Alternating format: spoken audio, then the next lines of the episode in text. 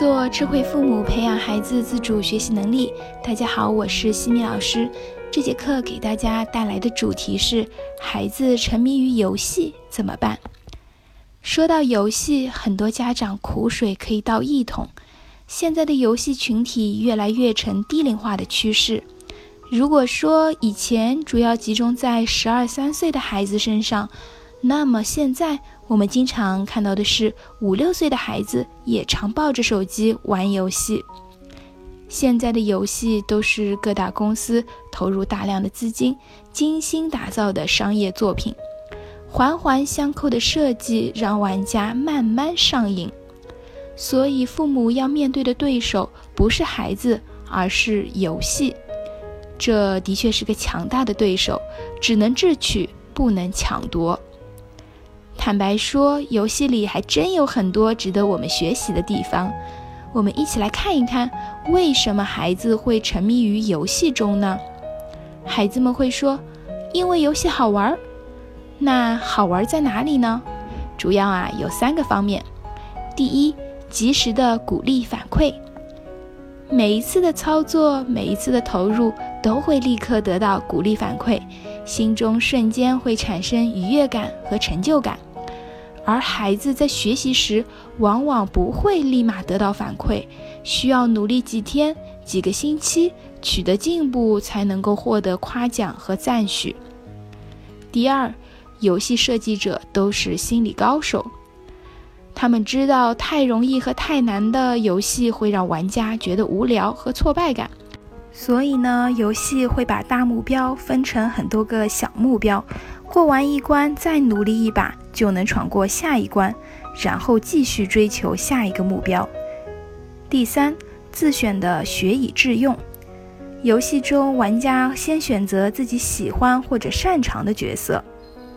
然后依照游戏规则进行学习和成长，让自己的角色掌握更多的知识和技能，并能马上应用在游戏里。然而，反观在学校中，我们学到的东西未必是自己喜欢的，而考试也往往以随机抽样的形式，所以常常有孩子抱怨：“我会的不考，我不会的都考。”更严重的是，很多孩子还不知道为什么要学习这些知识，以及学了这些能应用在什么地方。分析了上述沉迷的原因之后，不难发现，我们父母真正要面对的对手不是孩子，而是游戏。所以，我们必须对这个对手有深入的了解，才会知道如何从游戏的手中把沉迷的孩子带回来，引导孩子正确的行为。那我们可以怎么做呢？第一，言传不如身教。父母以自己的行为引导孩子，比说一千遍更有说服力。现在的不少孩子幼儿园就开始玩电子产品，不乖的时候呢，父母一个 iPad 扔过去就安静了。久而久之，孩子开始沉迷游戏，影响了学习。还有一些孩子，因为处于经常吵架的家庭环境，或者自己长时间独处没有得到关注，就会用游戏来封闭自己。另外，有不少父母自己就是一个手机迷，一方面在阻止孩子玩手机，另一方面自己又在孩子面前放纵。由此可见，家庭环境是影响孩子沉迷游戏的主要关键因素。父母一方面要引导，另一方面也要从自己的身上找原因，从改变自我做起，都合理安排上网的时间，营造一个和谐、温馨、良好的学习氛围。家长要扮演一个榜样，并利用榜样的力量去影响孩子。工作再忙，都要抽时间陪伴孩子。第二，制定规则。之前的课程也提到过。电子产品会破坏孩子的注意力，要引起重视。比如约定好周一至周五只能玩三十分钟，周末可以玩一小时，剩下的时间就要做其他的事情啦。如果作业磨蹭到很晚，那就没得玩了。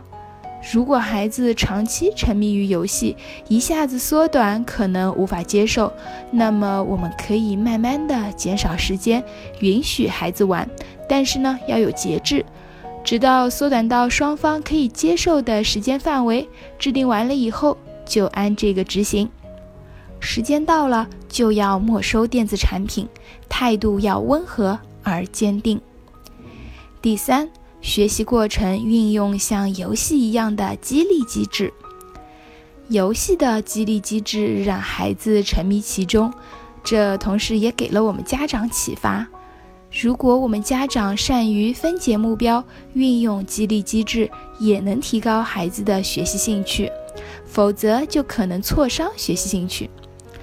比如，如果给孩子制定的目标高于孩子的现有水平，孩子努力后仍然达不到，而家长呢又去批评他，他呀可能就会一蹶不振。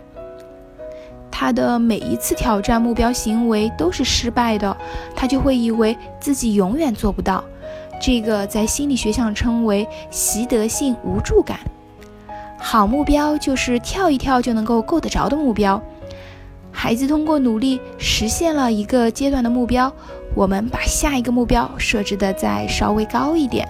孩子为了实现目标要再努力一点。在实现目标的过程中，孩子就会体会到学习的成就感和满足感。第四，丰富业余生活。孩子沉迷于游戏，说明内心空虚无聊，业余生活非常的单一。家长应该尝试抽出时间，与孩子一起在大自然中快乐的奔跑，放下手机，扔掉 iPad，培养孩子与人交际的能力。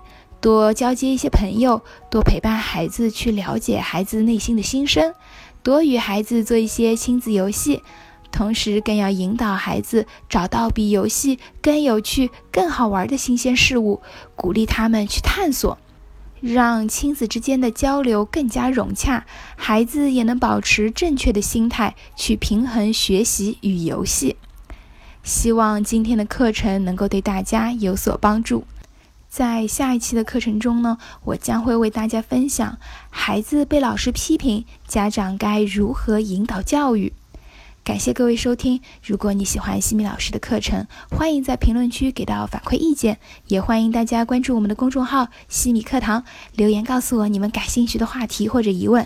谢谢各位收听，我们下次见。